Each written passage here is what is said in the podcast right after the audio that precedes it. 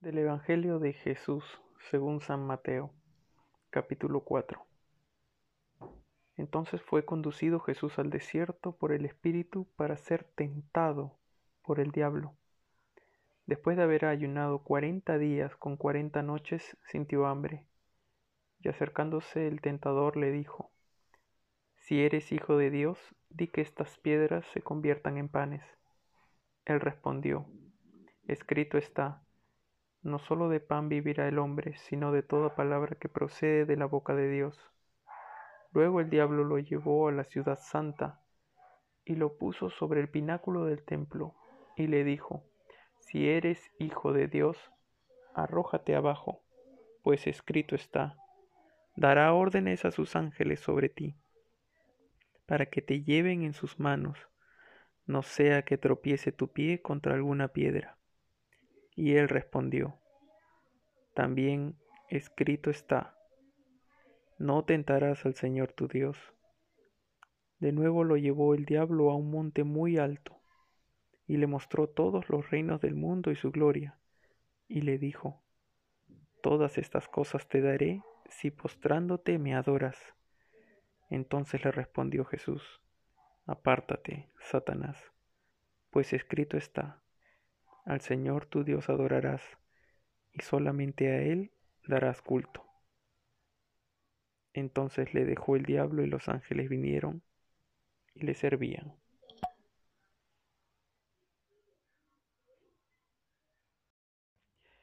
Ok, un poco para entrar en la reflexión justo, justo de ese pasaje de la Biblia que es el que hace la referencia directa a este momento que vivimos, que es la cuaresma.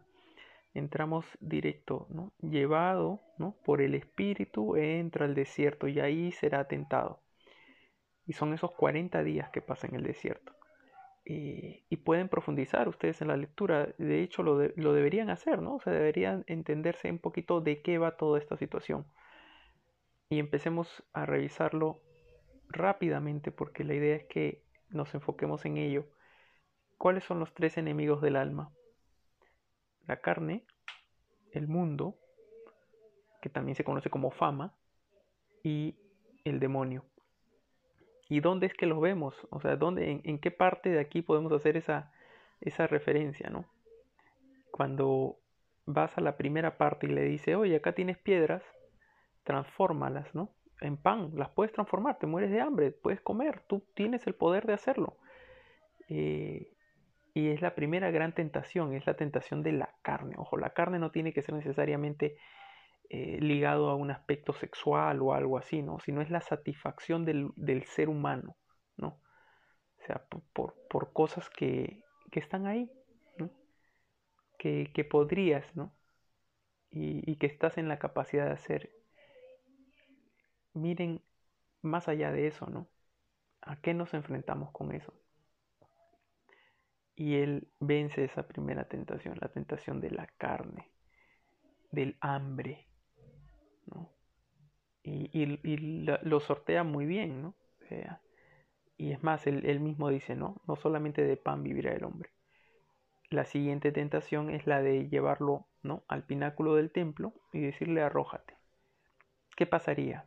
Que los ángeles lo rescatarían y todo el mundo vería a Jesús y diría, wow, Jesús, qué impresionante, el elegido y todo. Fama. Fama, pero no lo hace por él. Eso es mundo. ¿Sí? Y no, él no lo hace por la fama. ¿Se van dando cuenta? Esos enemigos del alma, ¿sí? Los logros, el que te aplaudan, el primero, el lo logré. Nada de eso lo, haré, lo, lo puedes hacer por ti solo, ¿no? Nada de eso. Y el último enemigo del alma, el demonio. Todo esto puede ser tuyo, solo póstrate ante mí. Pero solo puedes tú adorar a Dios. Entonces, veamos un poco esta cuaresma, ¿no? ¿Qué, ¿Cuál es el mensaje real de la cuaresma? ¿A qué nos invita la cuaresma? ¿Y qué vamos a enfrentar en la cuaresma?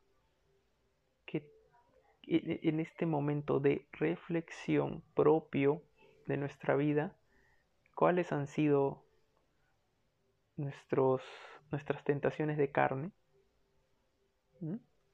nuestras tentaciones de fama, de mundo, nuestro egoísmo, nuestro, nuestra falta de desprendimiento, nuestra, eh, nuestro yo. El yo soy importante, el yo soy el exitoso, el yo soy el, el, mundo para mí. Muchos dicen, eh, somos arquitectos de nuestra, de nuestra vida, ¿no? de nuestro futuro. Y realmente no somos ni siquiera capaces de cambiar el color de nuestro cabello.